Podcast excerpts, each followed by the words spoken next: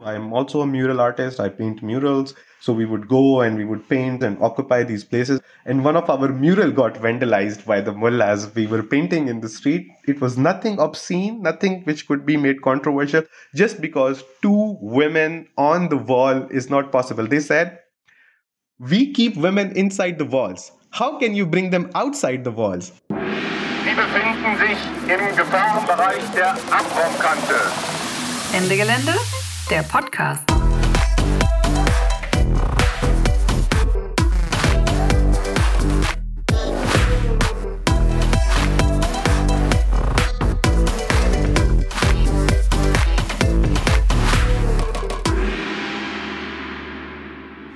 Hello and welcome to the Ende Gelände podcast. My name is Nico. This episode will be about Pakistan. Last summer, Pakistan has been struck by devastating floods, which at one point were so immense that one third of the country was flooded. And for me, it was important to imagine what that would mean in Germany. That would mean that Bavaria would have been flooded at one point and more than 30 million people have been affected at one point also in Pakistan. Again, this would be more than a third of the German population just to get uh, the relation of, of these immense floods. And as you will guess, the effects of the flood are still very present in the country.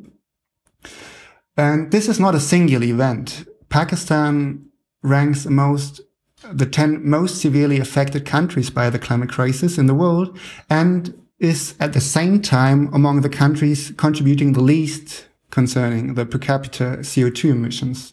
So if we talk about climate justice, we also should talk about Pakistan at one point. Somehow, at the same time, this episode is not about Pakistan, but about one specific human being from Pakistan. I'm very glad that today I can talk to Minhaj. Hello, Minhaj. Welcome to the Ende Gelände podcast.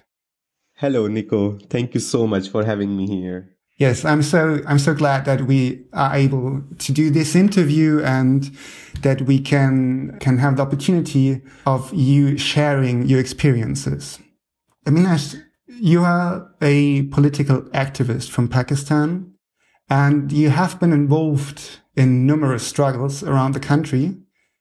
I have to be honest, preparing this episode, I was totally over, overwhelmed by all the issues and struggles you named you could tell something about. So we, we have to do a choice today. Maybe we'll do a follow up, but we won't stretch the whole uh, episode more than one hour.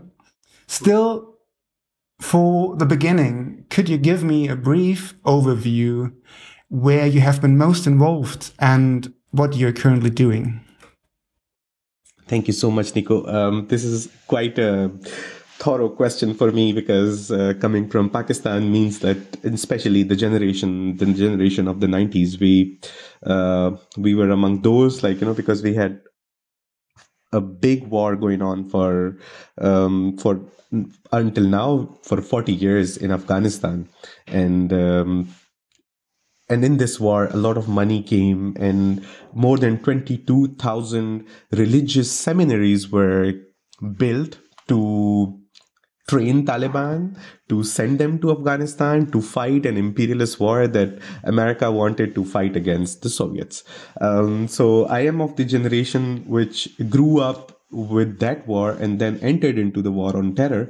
So um, I will start from. Um, the struggles that I have been part of, but it it's also very important for me to mention that how I got involved in this. So I I, I I studied in a military school because in the war on terror, we had this culture of like, you know, booming military school because a lot of money was coming into the military and the military was getting this opportunity to glorify themselves among the masses and how military is the most reputable and the most respectable institution in the country. So everybody wanted to send their children to a military school to become military people. And so anyway, so uh, I studied in a military school along with a lot of religious edu- education. Even if you don't study in a mil- religi- uh, military school, you are still taught a lot of religion. So I grew up as a as a right wing in Pakistan, in the Pakistani context, a right wing military guy, like you know, um, studying all of this, and then I went on a on a missionary uh, journey because I wanted to find the truth that everybody wants to find in their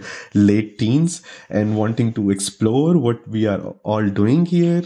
And then I went to the uh, border of Pakistan, and uh, I actually realized that we are it was 2012 like that i'm talking about and pakistani government was claiming that we have like you know the taliban are gone and we have we have been having a successful fight against them. And when i went there i saw them uh, in flocks like you know like 20 20 or 30 like taliban each bike like motorbike like you know two people sitting on the bike with the guns and the flags and stuff and in the in like you know in the big cities of pakistan in the bordering areas like you know they are roaming around and like you know i saw like this is not true what we are seeing on the media and stuff. And on this journey because i was staying a lot of time in the mosque i met um, I met uh, one of the organizers of the Taliban, and he he told me like you know how they bomb and it's okay that like you know they kill innocent civilians and everything is fine because Islam allows them and stuff like this,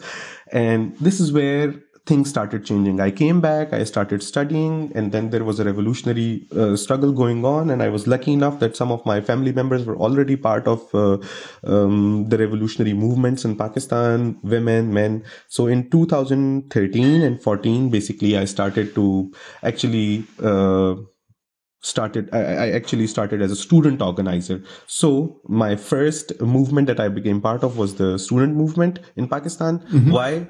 For past 40 years we don't have any unions like you know no student unions no workers union nothing like you know. So um, so yeah I, I started as a organizer for the student uh, for the restoration of student unions. There is a ban on students uh, so basically what happens in pakistan is that when you go to a college or a university you are supposed to submit um, um, an agreement that you will not raise your voice against the administration. You will not be political you know whatever that means. It yeah what, it, what it actually means is that you know you cannot ask for your rights uh, as a student. And even the parents would tell you like we sent you for the studies. We didn't send you to organize on the campus.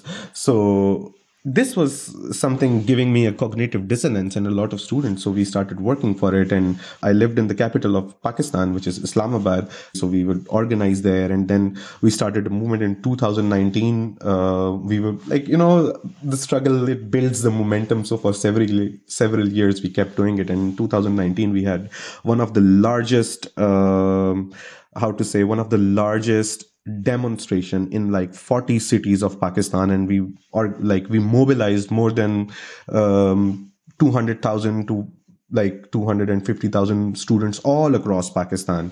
And then, um, what was the um, cause of that?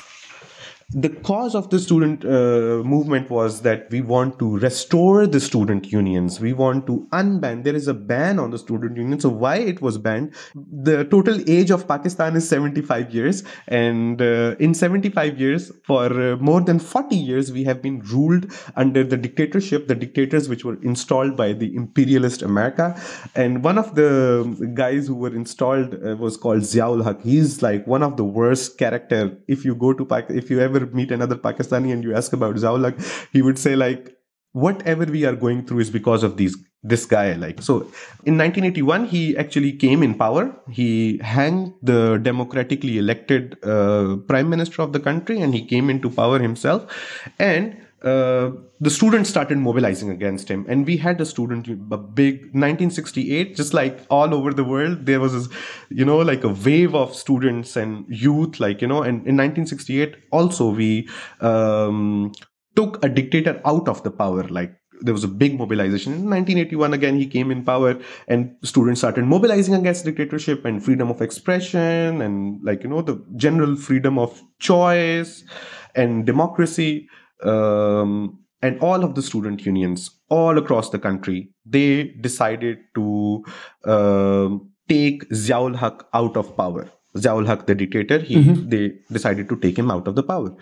And he came to know this and he said, okay, let's ban this because these are the guys like, you know, who are going to take me out of power. So why should I not? So he just banned the student unions. And since 1984, nobody is allowed to uh, organize on campus and ask for the rights.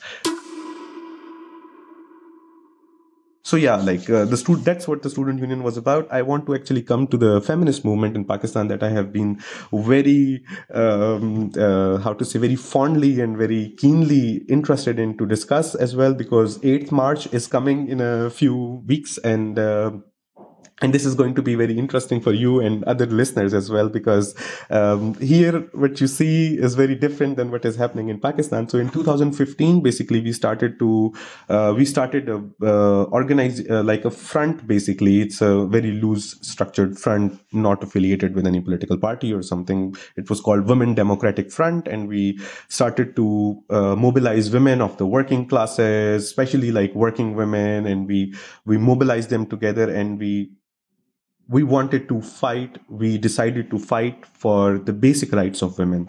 Like in pakistan women cannot choose to wear what they want. I mean this is a story almost all over the world like except for the western part of the world. Um, so um, in Pakistan, if you would say that uh, as a woman, if you say that I want to choose to wear, I want to choose to marry who I want, what it means to the men of the patriarchal society is that she wants to walk around naked on the streets and uh, she wants to, I don't know, like as as sexual sexually objectify it, like you know, as as they can, they would do it and they would. So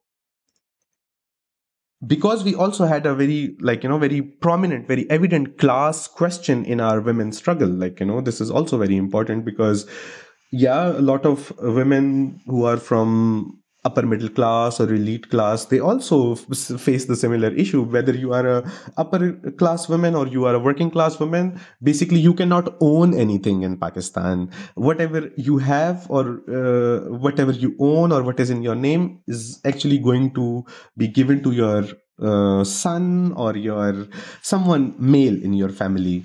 Basically you don't have anything. So but our focus was on the working class women especially because a big number of working class women who face discrimination and they cannot report it. The culture of reporting uh, uh, gender based crimes or violence there was no structure until 2017 18 now uh, in 2019 and 20 they started building because of the women's movement. So we started building slowly slowly. We started organizing in other cities and stuff.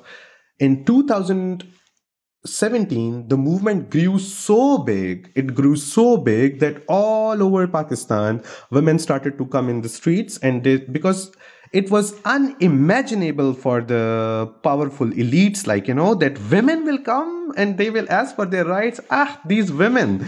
So especially like you know our people like you know because we also work on the um, ethnic profiling issue as well.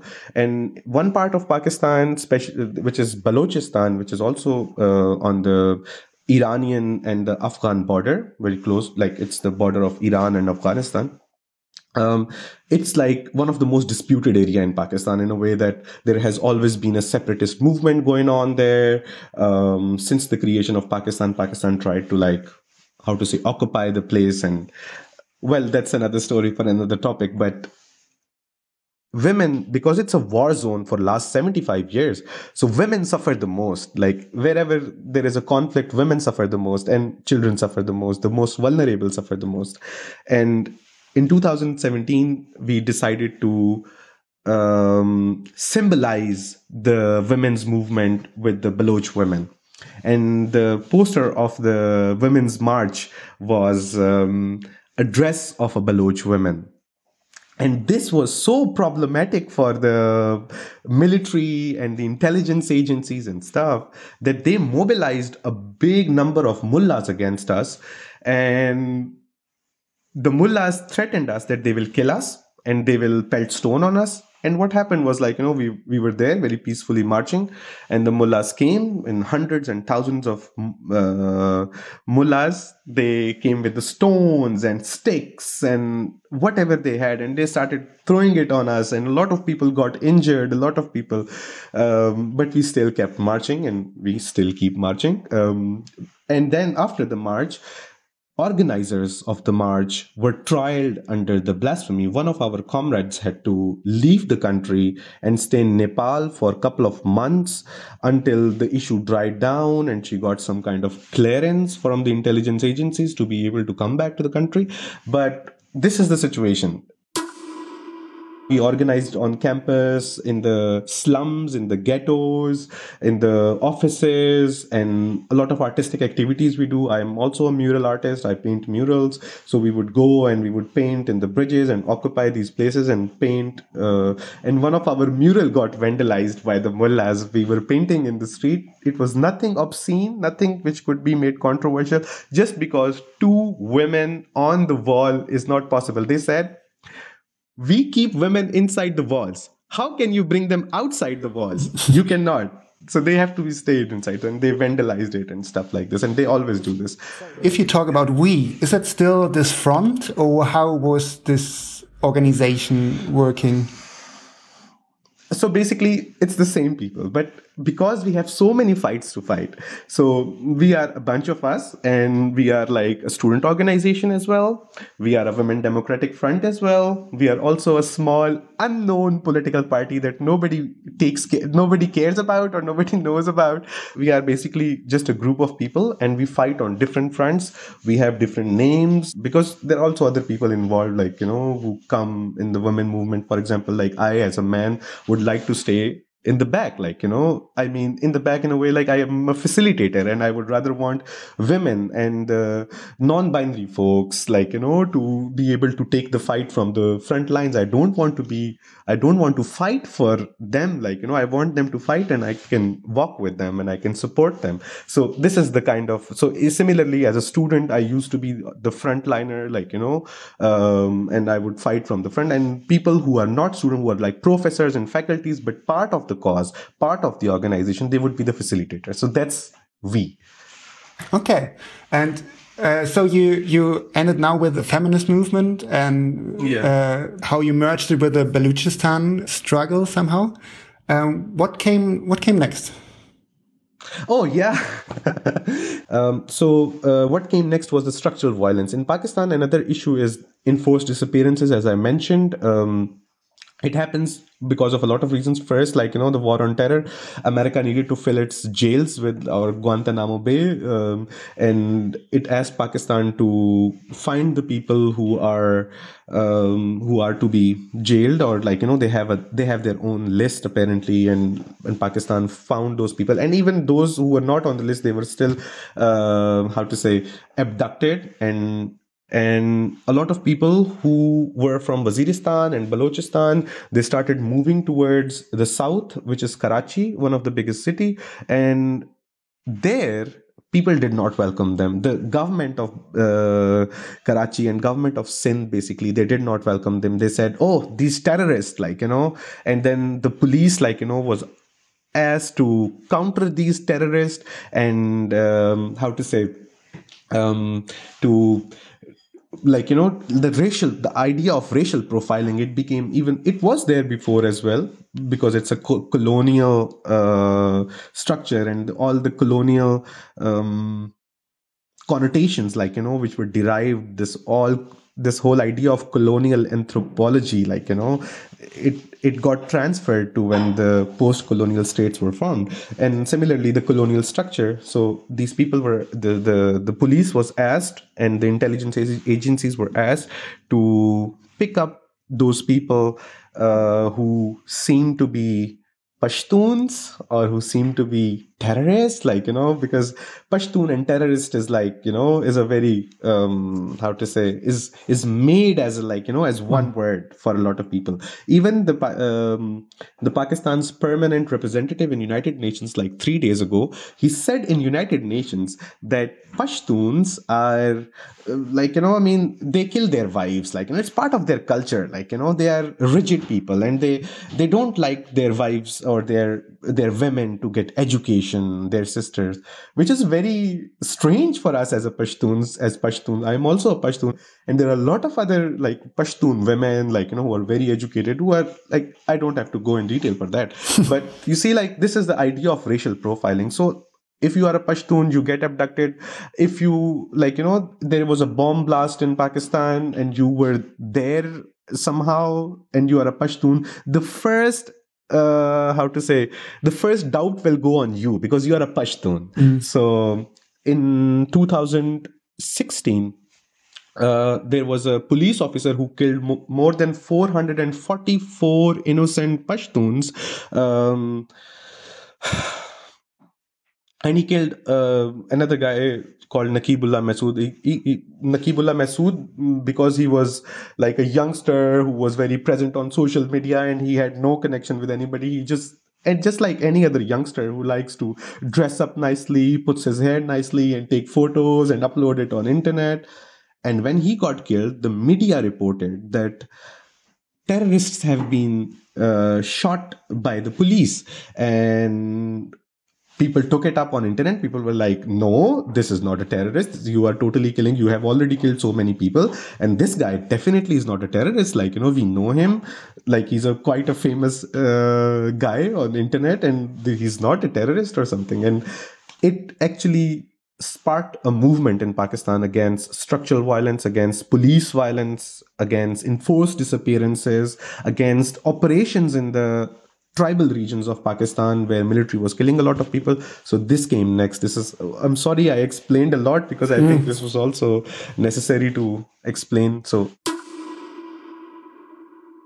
also on in another context then like you know the the climate change movement also came because in 2011 there was a massive flood uh, in since 2010 basically we are having these massive floods that never get reported on the um, uh, on um, on the western media because we don't look miserable enough in those uh, floods. And uh, in when 33 million people got affected we were looking miserable enough. So we were like you know all over the media. But since 2010 we are having these massive floods and we are like one of this country like we are the we are the country actually which has the most uh, glacial ice uh, and due to this a lot of uh, because of the climate change and the um, temperatures getting higher and higher every year we have this um, uh, glacials melting and they they flood the whole north and like hundreds and thousands of people get displaced every year in the north. Their houses their livelihoods everything gets destroyed and the and the government doesn't care about it. Uh, and one of our organization's leader his name was babajan he asked for the compensation. He mobilized people and he said look we are destroyed. We want the government to compensate us. It was not us who like you know who are building these mega roads and mega projects and these big five star hotels for the tourists. It's the government who's allocating the land and building these things. We are not responsible for this. At least we need some help in this critical time. There are a lot of other aspects and perspectives to it. But then what happened was the military uh, the government convoy came and it started shooting on the protesters. And they started shooting the protester two protesters died and the allegation of the protester uh, the killing of the protesters was uh, put on Babajan. He was tried under the case of like killing those people, and then also other fake cases like you know that uh, he stole something from the police station or like not police station, he stole something from the police officer's house, like you know some gold, and it was really uh, hilarious because uh, he said they put it charge on him that he stole the blankets from the police officer's house and stuff like this because you know the police killed the people and police got uh, people got really agitated and they burnt the police station. What else? Um, and this like you know i mean i don't want to justify any kind of violence but i mean when you put when when the government when the state authorities are so violent that they kill peaceful protesters then i think the protesters have also are agitated like you know their people are being killed for asking for a something very just something very justified you know. And then for 11 years 11 years baba jan was kept in jail. He's the longest serving environment or climate change prisoner in the in the world. And for 11 years he served in the jail. He, and very recently last year actually he got uh, released from the jail uh, or year before actually he got released. And uh, now he is um, again organizing against the climate change the struggle goes on. So yeah there are all there are a lot of fronts that we are fighting on and um, i'm sorry for such yeah. a comprehensive such a thorough no that's that's fine. I think a lot of listeners will lack the context of uh, the situation in pakistan. So this was really a, a, a quick and very informative run through all the complex struggles uh, you are somehow involved with and you haven't really chosen to be involved with somehow as well. Um, so yeah. I'm very thankful still that you already yourself uh, came to the floods and uh, somehow the environment or I don't know, climate justice movements or actions in Pakistan. Uh, can you tell me more about it? So what, what are the issues coming with the climate crisis in Pakistan? Like the floods, you told me already that these are very regular and the last year were just kind of a peak, um, of kind of a new normality. So what else is happening in Pakistan and how, how do people react? Hmm. Um, this is um, again i'm going to be a bit more comprehensive about it because there is need there needs a little bit of historical explanation to this. Um, the climate crisis i would start with this. Um, especially in pakistan is we, we will have to look at it from the colonial perspective like how colonization affected this. So before colonization happened people used to live with the rivers and forests and like these natural entities they used to be treated as persons. They were not treated as like oh yeah like you know a stream like you know just another stream. This was not the case. People treated the river as a as someone like a like a living human like like a living being which means that if i am a living being nobody can just come and cut my arm and like you know put it somewhere else nobody can just like you know cut my torso and put it somewhere else and my leg somewhere else when the colonization happened um, there is a this is also interesting that the, when the Brits came, they had a very biblical understanding of the climate as well. So they they decided to there is this idea in the uh, in the Bible about uh, the Garden of Eden, the Garden of Eden, which uh, so they they wanted to make Garden of Eden from the desert. So we have the Indus River. So the Delta Indus, like you know, um, Indus is not just um, is not just a river. It it is actually a living being, something which is larger than the humans human beings, which has given identity to civilizations, to people. From Indus, it came India. From uh, Sindh, like, you know, which is the south where the Indus ends, it gave the name to a religion, Sindh and Hind and Sindhu and Hindu. Like Hindus are the people who live in the Sindhu, like you know, who live with who live next to the Sindhu. And Sindhu is the name of the river. We call it Sindh. Just like in English you say Indus, and in Urdu we say or Hindi we say Sindh. If you would look at the at the um, uh, Indus River, uh, and the history of like the civilization like you know which which grew up which grew with in this region was or which which which which has been established or settled is actually around indus. So all the rivers in um, in the north of india is are, are are how to say are dependent on Indus for like thousands and thousands of years. So when the Brits came, they first decided to make e- Garden of Eden, and they decided to make barrages. Like you know, the French and the British engineers first in the 1930s, uh, they came with the idea of barrage. Barrage is like a you can say like a dam, like something close to dam.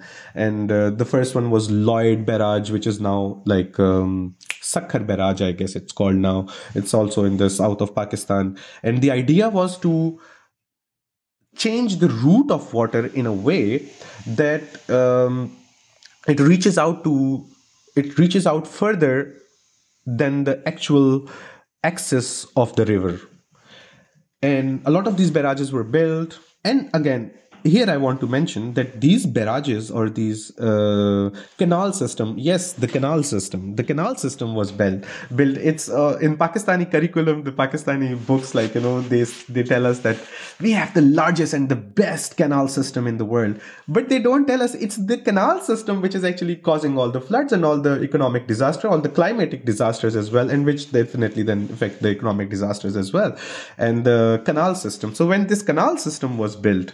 Uh, um, this is also interesting. The people who were loyal to the British elites, they were given land um, where there was excess of water and water was accessible. And the people who were like pastoral tribes, we call them, like pastoral tribes are the ones we, which have like sheep and goats and do cattle farming, but they move across the country, like, you know, I don't know if it's the right word. I, I don't know the English word for it except for the pastoral tribes mm-hmm. that they have like kettles and they moved. And they were like because they were the poor people like you know they were given the land on the edge of the on the end of the canal. So it's not necessary or it's not uh, how to say it's not sure that the water will reach at the end of the canal like you know. But the water will always be accessible at the start of the canal and all the people who were landowners, big landowners, they were given land by the British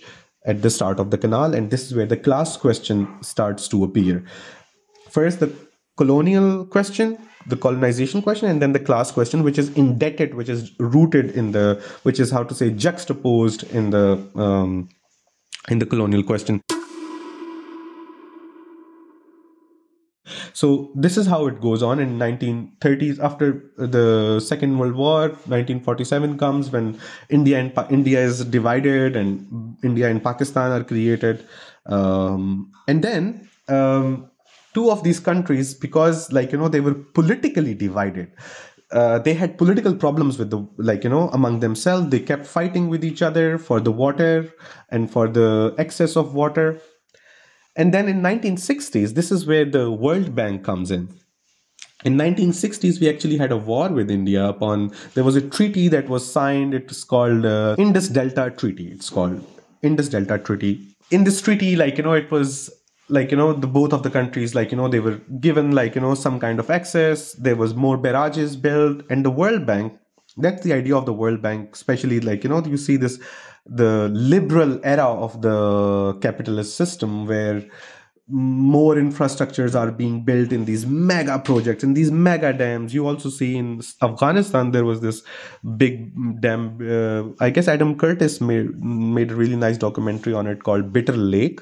But what they didn't realize was first that it is a political problem it is not a technical problem. They the the the world bank tried to solve this as a technical issue, not a political issue, which was the biggest problem actually, because if it was solved on the political level, we might have been able to not to have the floods anymore and we might have been both of the countries actually. India is also facing a lot of flood issues. In chennai last year they, uh, chennai is also a city in india and in chennai they had these massive floods and people got displaced um, and then uh, the Indus Treaty in 1960s that happens. And uh, after this like you know Sutlej river is given some some more canals and more barrages are built more dams are built. We got a lot of money like you know for tarbela and mangla dam. We have these two really big massive dams in pakistan which are always uh, how to say are the cause of the flooding crisis in pakistan. How are they? Can you so, explain this a bit? So it's hard to imagine for me. I'm not also not a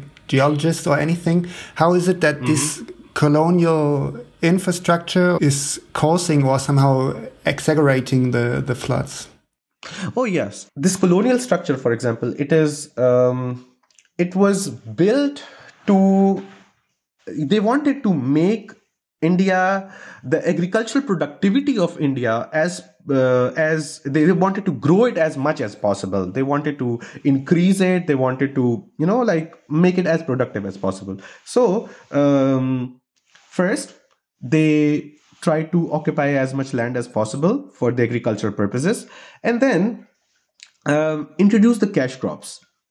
Cotton sugarcane. If you are hungry you cannot eat cotton. If you are hungry you cannot eat sugarcane like um, how much energy would it give you? So um, this is how you see like the extraction of the wealth. This is the idea of imperialism is that like you know you extract the resources from a land that you occupy. So this is this is how it started like you know and the whole the whole system of canals uh, it is built across the indus river and you would see um, they divert the water from indus. The natural route of the indus river is has shrunken down is becoming how to say is becoming deserted and the water is going towards the canals. And these canals these barrages as i said like you know they were um, the the big landowners were given the given the land on the start of the canal where you can control the water. Like you know how uh, when you want to stop the water or when you want to lift the um, lift it up and you let the water flow. So how it happened how it happens until now is that like you know these big landowners uh, when there is an excess of water they have the control until now. Even these floods which happened recently when there is excess of water they don't want like they know that a lot of water has come. This much is needed for my fields and this much i can just let go. I don't care where it goes like you know and these canals they they are not they are insufficient or like let's say they're built in a way that they cannot control the floods they were for the water which is like you know which is just the water for the indus but when there is a lot of water, these canals get over flooded. And of course, the rich people would just let the water go and let and protect their lands. And all of this water, which will go down, will go out of the canals, they will flood the whole cities. Do you get this idea? Yes. So if I can recap, so this is the idea that uh, if in like in a natural, more natural state uh, without the barrages and everything, the river would be more capable to to to um, Yeah. to somehow accommodate all the massive wa- amounts of water coming, and with the the canals, this is getting more worse that the water is getting over um, overall and on top of it, it affects the poor people more severe because the bigger landowners are able to control a bit uh, the, the amount of water they are getting, whereas the pu- people are just getting either nothing during the droughts probably or, or very few water. And when there are floods, they cannot help to, to prevent the water coming. So this is, Yeah. okay, very interesting. And so what I'm still interested is in is how how do these people how do people react to those threats and how do they organize? What what is your experience? Um, what are what are the struggles the most connected now to these threats? Again, I want to just make a little bit of uh, historical, like you Okay, know, but- before yeah, the colonization and the. Okay. so, before the colonial structures, before the colonial infrastructure actually started um, to establish, people were always aware of the floods. Like you know, like not the floods that we are having right now. I'm talking about before the 1930s, before they started building the canal systems, and like the idea of flood was like you know in when the floods come like you know a lot of minerals and a lot of um, fertility also comes uh, with the flood. And people were prepared for it and people would put their luggage and people would put their stuff on the on the higher places uh, on like trees and like you know these like hilltops like you know and people would go there yeah there is some kind of idea of but that is also like the indigenous knowledge of like preparation for the floods. But you see that is insufficient in today's world. So people are not at all prepared for it. And it's actually very problematic because the healthcare system in pakistan is because it's a third world country again it's like it's it's almost inexistent. We because we were one of some of our members were very active actually most of the people from our organization who are based in the south of pakistan they were really really active in the relief activities um, uh, during the floods. And i can i can what does that mean cannot- relief activities? Relief activities has like um, when the um, activities to help people in this time Ah, like you know? yeah. I yeah yeah Yes. yeah. They yeah in the tents women would come pregnant women they would deliver there they would like you know it's nothing it's just a tent like no doctor no nurse nothing like you know no but it was an emergency situation. The a lot of and then like you know floods bring a lot of diseases as well because the water stands there the mosquitoes and different other um, organisms like you know that that that are formed that that take birth in this um, situation. So no actually there is no preparation. There is because again like you know we our economy the pakistan's economy is a debt economy. Like you know it's an economy we i mean every after every 6 months we have to go to imf and world bank and ask them for money and there's an interesting story, like you know, that uh, just want to tell this very short story. sorry, sorry, sorry again.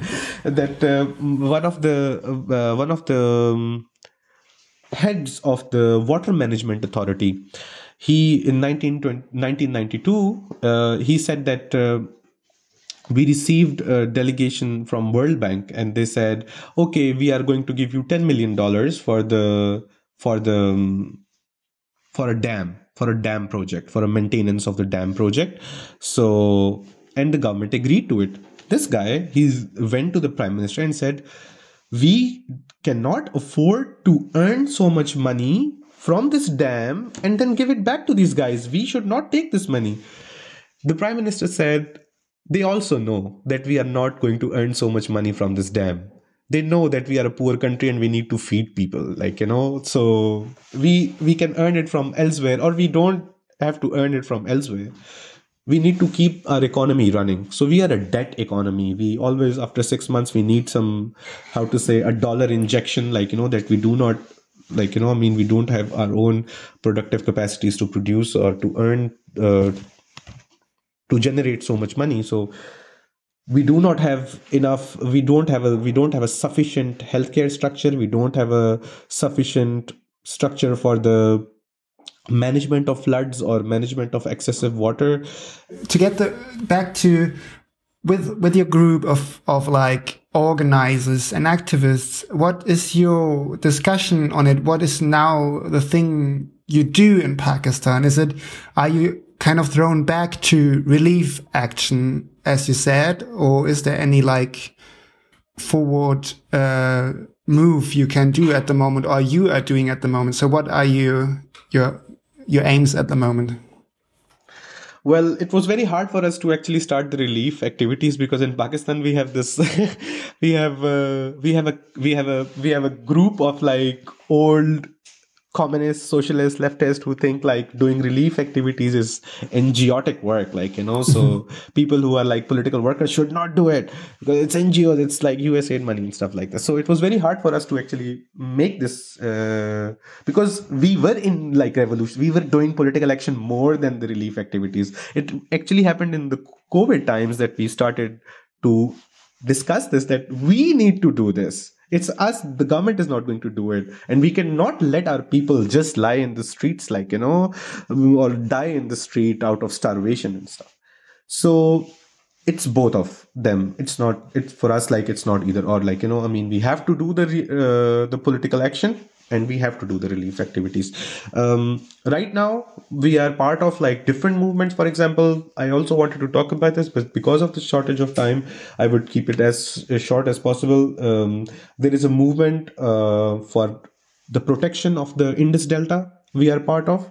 Um, our idea with this movement is to stop the government from building dams and these mega projects on the Indus Delta. Uh, another movement that we are part of is like uh, protecting the glacials, uh, glacial ice of Pakistan. This is the climate part I'm talking about right now. These two, like, and then we have another organization in our uh, with who we work with. It's called the Pakistan Fisher Folk Forum. Um, Pakistan Fisher Folk Forum is uh, actually uh, an organization of the people who work in the seas. Um, and uh, the idea with them is to work on protection of the seas and the regulation like because we have this you know like everywhere in rich people like they have these big trawlers and they take like tons and tons of aqua um, Of- aqua beings Yeah, fish. fishes and Yeah. fishes and stuff out of the sea and like they sell it to the in the global international market we want to stop that and we want to keep the indigenous community which is living there. We want them to stay there and do and they do a very meager amount of fishing like you know just to survive like you know and they really take care and they they have a very spiritual connection like you know the indigenous communities have i guess all over the world the indig- indigenous communities have a very spiritual connection to the nature that they live around. Um, so another movement that Pakistan Fisher Folk Forum is doing, and we are helping them with it, is that um, they want to give the hu- uh, right of a human being that a human being has a right to the river, and they are striving for um, uh, to give one seat to the Indus River in the parliament. For a lot of people, it's like a joke, and they say like, you know, this is how is this going to be possible? But well, it's a movement, and we are working on it. And similarly, in other areas in the South Punjab, uh, we are also organizing as an organization to stop the government from administrative negligence and the big landowners who are releasing the excessive water towards the lands of the people uh, poor people. So these are the climate justice movement that we are part of. For a long time in pakistan even until now in a lot of areas which are flood affected areas people think that it's it's allah's will that we have a it's a natural thing that we have floods which is also not uh, false which is not like you know wrong in one way.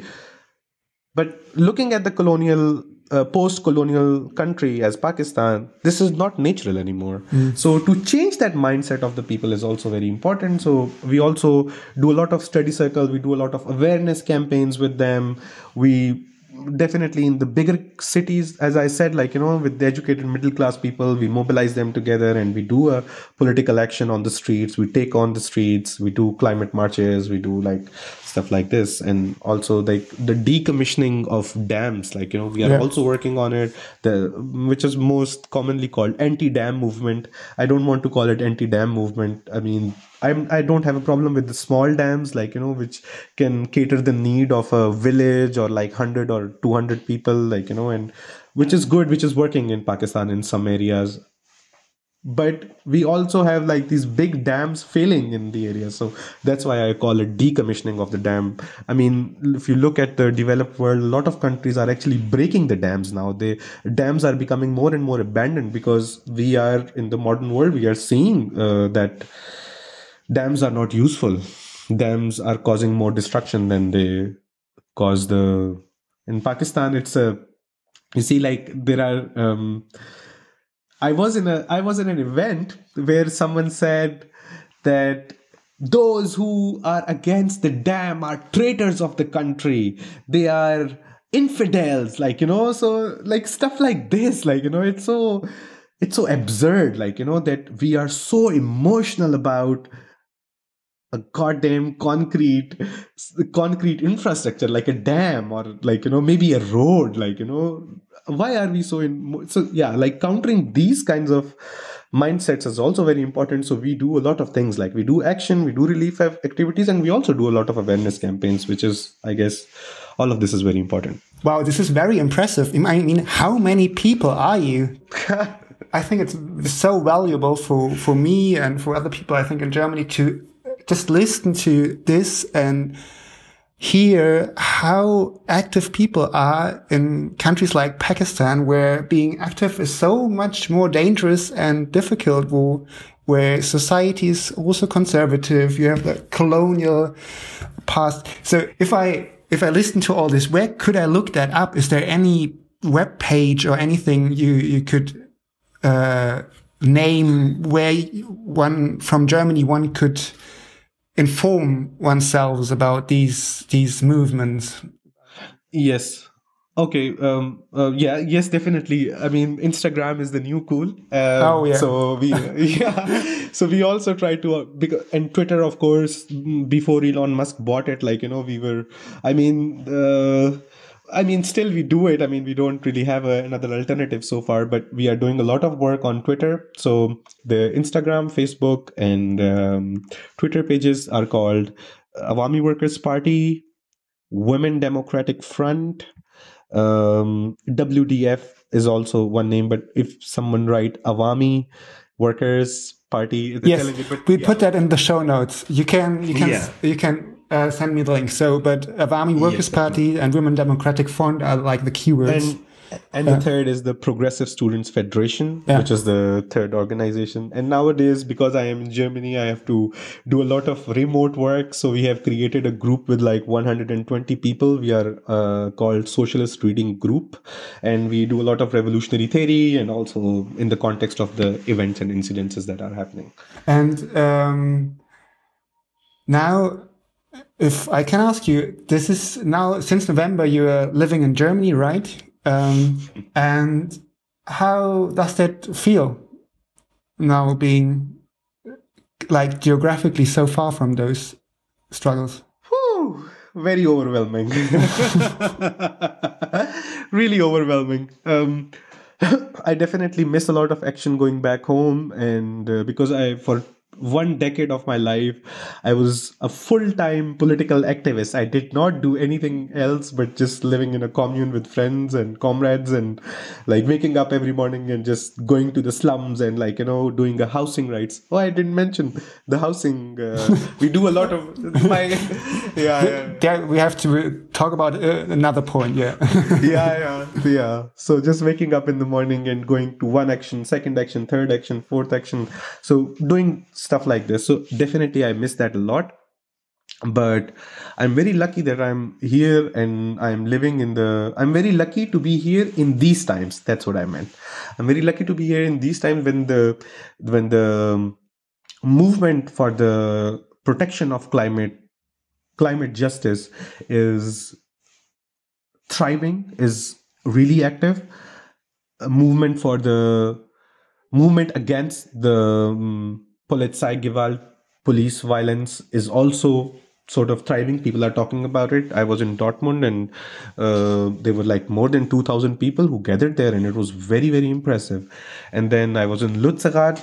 It, it was also very impressive. Like, you know, I mean, so many people and so many people were there and all of this is happening here so i'm very i'm i'm actually really happy that i am part of this and i know people who are i mean i would have found my way to you guys or to the other movements anyway because you know there's something the cause connects us but it's lucky to be in the position that someone can connect you someone can bridge your you know your connection with them so yeah um so yeah I I feel really overwhelmed. At the same time, I think yeah, but you see, I am new, so that's why I am sort of confused about it. But yes, I do feel that when we talk about because i see a lot of people talking about floods in pakistan. First it is because it is a very recent uh, incident that happened. And secondly 33 million people it's a big number. Like you know every year we have like 1 million people migrating from the uh, climate vulnerable areas to like urban centers or wherever. Um, and this this is huge. Like you know what is happening back there? So a lot of people here in germany talk about the floods and stuff but i think discussions like these should happen. Like you know what what is the role of colonial infrastructure and the idea of world bank and imf how they create fear among these countries and the people? When i was telling you that you know people are very emotional about it is because the government is uh, promoting that fear. And they, that fear they are getting from the world bank. Oh you are not going to have enough electricity. You are not going to have enough food for the people. How are you going to survive? You need a big dam. You need a big dam. And then they bring the companies from denver america. They bring a canadian company and a chinese company that wants to build a big dam. And they earn a lot of money. So yeah stuff like this i think this should happen you know? Mm-hmm. Thank you a lot, Minhaj. This was Minhaj Yeah. from Pakistan. Uh, that was so inspiring to talk to you, and it's, it's always talking to people like you. It's so sad to have uh, only this hour, but um, I'm sure at one point we will talk again. Thank you, Minhaj. Um, hope to see you on the streets here in Germany at one point. You're welcome. Thank you so much for having me here and to be able to address and present the case of Pakistan, which is not represented as it should be. So, thank you so much for giving the voice to the resistance in Pakistan. Sie befinden sich Gefahrenbereich der Abraumkante.